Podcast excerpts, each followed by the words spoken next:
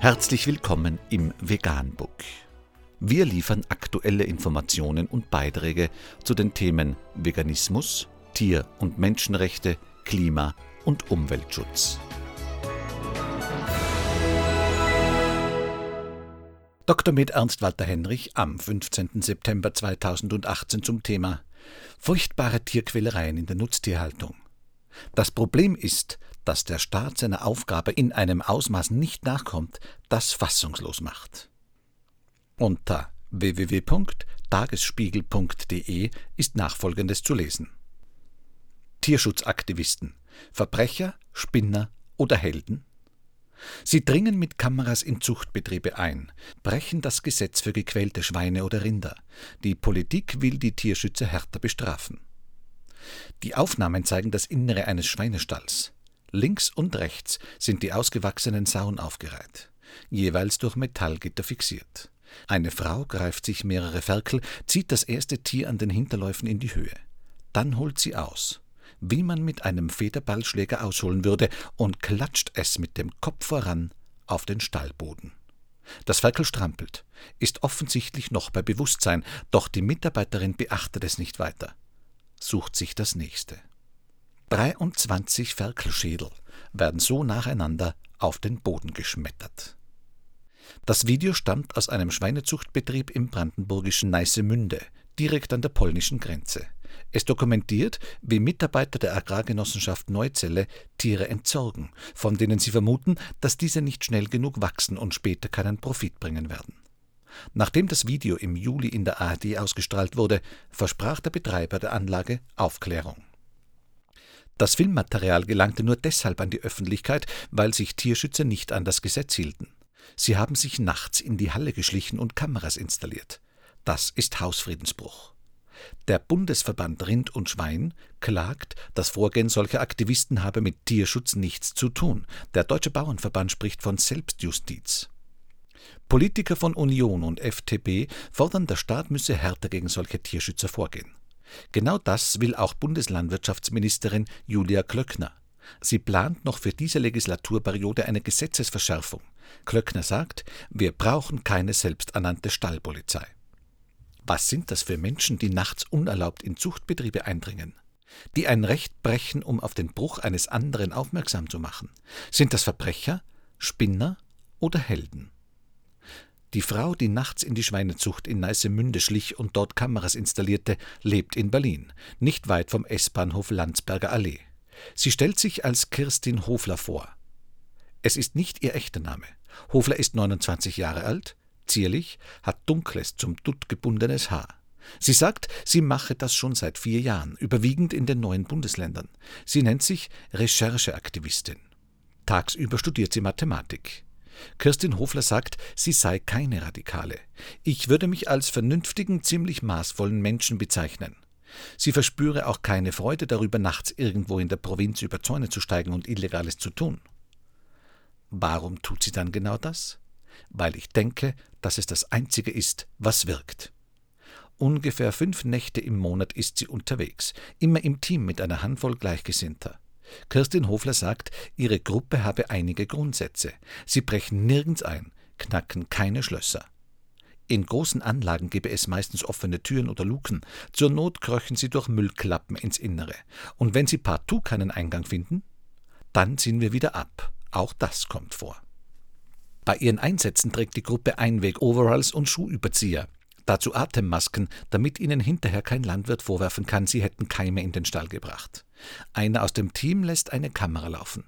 Zu Beginn hält er eine Tageszeitung und ein GPS-Gerät vor die Linse. So ist belegbar, wann und wo die Bilder entstehen. Dazu kommen unzählige Stunden, in denen Hofler die Videoaufnahmen sichten muss. Sie hat gesehen, wie sich Tiere gegenseitig erdrücken, wie sie in ihrem Kot liegen, wie Ferkeln ohne Betäubung die Schwänze und Hoden entfernt, Eckzähne abgeschliffen werden. Sie sah, wie lebende Tiere in Kadavertonnen geworfen wurden. Alles Dinge, sagt Hofler, die von der Bevölkerungsmehrheit selbstverständlich abgelehnt würden. Aber die Mehrheit zieht deshalb nicht los und begeht Hausfriedensbruch. Vielleicht unterscheidet uns, dass ich nicht gut verdrängen kann, dass ich mich schnell verantwortlich fühle. Ein Problem sei, dass der Staat seiner Aufgabe nicht nachkomme, und zwar in einem Ausmaß, das fassungslos mache.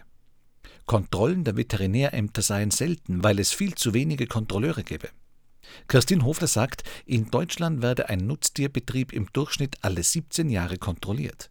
Diese Zahl hat Hofler nicht selbst errechnet, sie kommt von der Bundesregierung, veröffentlicht im Juli dieses Jahres. Besonders dünn ist die Prüfdichte in Bayern. Hier werden Betriebe alle 48 Jahre aufgesucht. Die meisten Kontrollen sind vorher angekündigt. Was Christine Hofler praktisch überall in der Schweinezucht vorfindet, sind zu enge Kastenstände. Das sind die körpergroßen Metallkäfige, in denen Sauen wochenlang fixiert werden. Laut Gesetz muss der Stand mindestens so breit sein, dass das Tier darin mit ausgestreckten Beinen liegen kann. In der Realität sind es meist nur 60 bis 70 Zentimeter, sagt Hofler. Das reiche niemals. Die nächtlichen Touren durch die Anlagen sind surreal. In den großen werden 60.000 Tiere gehalten. Manchmal läuft dort nachts Radiomusik, sagt Hofler. Sie weiß nicht, ob das die Tiere beruhigen soll oder ob Mitarbeiter das Ausstellen vergessen haben. Immer jedoch seien die Hallen mit dem Quieken der Schweine erfüllt. Sie sagt, es gehe besser, wenn sie diejenige im Team mit der laufenden Kamera sei, weil sie dann alles nur durchs Display sehe. Das sei ein Filter, um die Realität nicht so nah an sich heranzulassen. Richtig schlimm wird es, sobald eines der Tiere aus der Menge heraussticht, Blickkontakt aufnimmt. Oder noch ärger, wenn sie es anfassen muss. Wie das Ferkel, das in einer Bodenspalte festklemmte. Die Mutter lag halb auf ihm drauf. Hofler befreite es, ließ es dann zurück. Es wird nicht mehr lange gelebt haben, aber was hätte ich tun sollen? Ein paar Informationen will sie nicht offenlegen, ob und wie lange sie eine Anlage vorher observieren, welche Hilfsmittel sie verwenden, wer ihnen die Tipps gibt, in welche Betriebe sich das Eindringen lohnt. Gäbe Hofler dieses Wissen preis, könnte es der Gegenseite helfen. Ihr Material veröffentlicht sie nie direkt. Zu riskant, dass ihr jemand auf die Spur kommt. Sie gibt es an Tierschutzorganisationen, die es dann den Medien zur Verfügung stellen. Im Fall der Schweinezucht in Neißemünde hat Hofler ihr Video Animals Right Watch zugespielt, einem Verein, der den Komplettausstieg aus der landwirtschaftlichen Tierhaltung fordert. Er unterhält ein Büro in der Hermannstraße in Neukölln. Sprecherin Sandra Franz sitzt im Konferenzraum und sagt: Das Totschlagen von Ferkeln hat System. Nach ihrer Schätzung werden so jedes Jahr vier Millionen Jungtiere entsorgt. Im Einzelfall kann fachgerechtes Töten legal sein, nämlich wenn das Tier nicht lebensfähig ist und erlöst werden muss. Die Aufnahmen aus Neißemünde zeigen etwas anderes. Dort haben die Angestellten rein nach der Körpergröße der Schweine entschieden. Animal Rights Watch hat Strafanzeige gegen die Mitarbeiter in dem Video gestellt. Dass sie wirklich verurteilt werden, glaubt Sandra Franz nicht. Wir mussten leider die Erfahrung machen, dass Ermittlungen gegen solche Verstöße gegen das Tierschutzgesetz fast immer eingestellt werden. Sie hat einen ganzen Aktenordner voller Beispiele. Die Staatsanwaltschaft Chemnitz weigerte sich in einem Fall, überhaupt Ermittlungen aufzunehmen, weil der betroffene Betrieb in der Vergangenheit nicht negativ aufgefallen sei. In einem anderen argumentierte die Staatsanwaltschaft Magdeburg, man wisse sehr wohl um die schweren Missstände. Bei Kontrollen habe man aber keine Tiere gesehen, die körperliche Verletzungen aufgrund der Haltungsbedingungen aufwiesen. Franz sagt, Teil des Problems sei, dass die Mitarbeiter der Veterinärämter nicht von Bund oder Land, sondern von der Kommune bezahlt werden. In der Provinz seien Zuchtbetriebe aber häufig ein wichtiger Steuerzahler.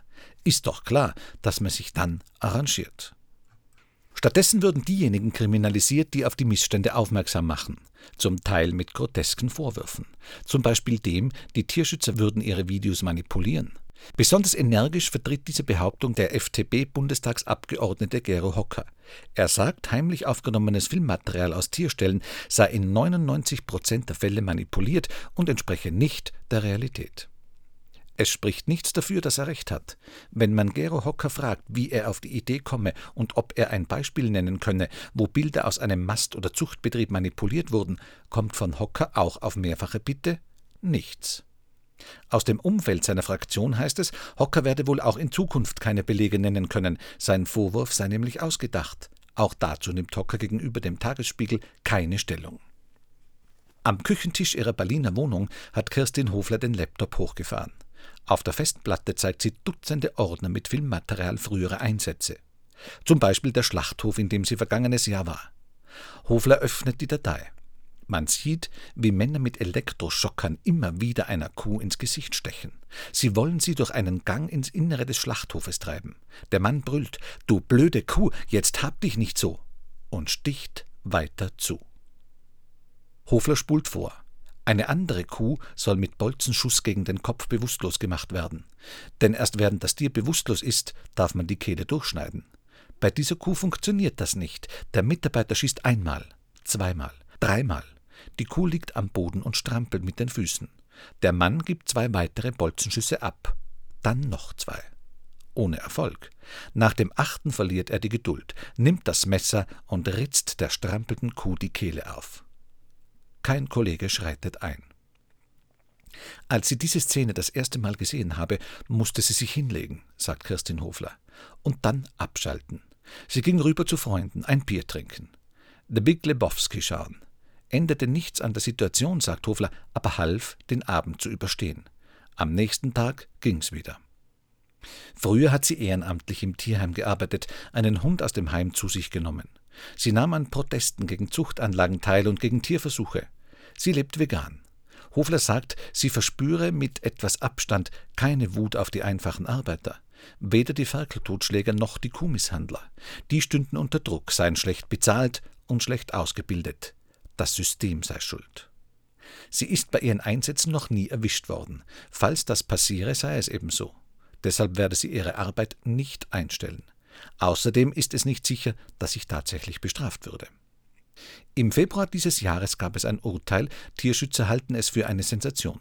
Sachsen-Anhalts Oberlandesgericht Naumburg sprach in dritter Instanz drei Tierschützer frei, die vor fünf Jahren in der Schweinezucht und Mast Sannbayendorf Videos gemacht hatten. Die Sauen dort waren in zu engen Kastenständen eingesperrt, viele hatten keinen Zugang zu Trinkwasser, einige Buchten waren überbelegt. Das Gericht ging zwar von Hausfriedensbruch aus, sieht aber rechtfertigenden Notstand. Die Tierschützer hätten durch das heimliche Betreten der Stelle schwere Fälle von Tierquälerei aufgedeckt und keine anderen Möglichkeiten gehabt, die Behörden zum Einschreiten zu bewegen. Tatsächlich hatte das zuständige Amt zuvor Hinweise erhalten, aber nichts unternommen. Erster öffentlicher Druck habe die staatliche Verfolgung ermöglicht. Die drei Angestellten in Neissemünde, die beim Ferkeltöten erwischt wurden, dürfen weiter im Betrieb arbeiten. Frank Mattheus, Vorsitzender der Agrargenossenschaft Neuzelle, sagt, jeder habe noch eine zweite Chance verdient. Und dass die Betroffenen noch einmal geschult wurden. Ob er glaube, dass seine Mitarbeiter die Tiere systematisch, möglicherweise jahrelang misshandelten oder ausgerechnet an dem Tag anfingen, als die Kameras installiert waren, will Frank Mattheus nicht sagen. Die Aktion der Tierschützer findet er jedenfalls kontraproduktiv. Unter anderem werde es so nämlich schwieriger, junge Leute dazu zu bewegen, eine landwirtschaftliche Ausbildung zu machen. Anmerkung Die Politik will aber die entsetzlichen Tierquälereien nicht stoppen, sondern stattdessen die Tierschützer stoppen, die die Tierquälereien aufdecken. Das kann nicht wirklich erstaunen, denn eine gestörte Gesellschaft wählt auch gestörte Politiker. Niemand hat je bezweifelt, dass es um die Wahrheit in der Politik schlecht bestellt ist. Niemand hat je die Wahrhaftigkeit zu den politischen Tugenden gerechnet. Lügen scheint zum Handwerk nicht nur des Demagogen, sondern auch des Politikers und sogar des Staatsmannes zu gehören. Hannah Arendt Vegan, die gesündeste Ernährung und ihre Auswirkungen auf Klima und Umwelt, Tier- und Menschenrechte.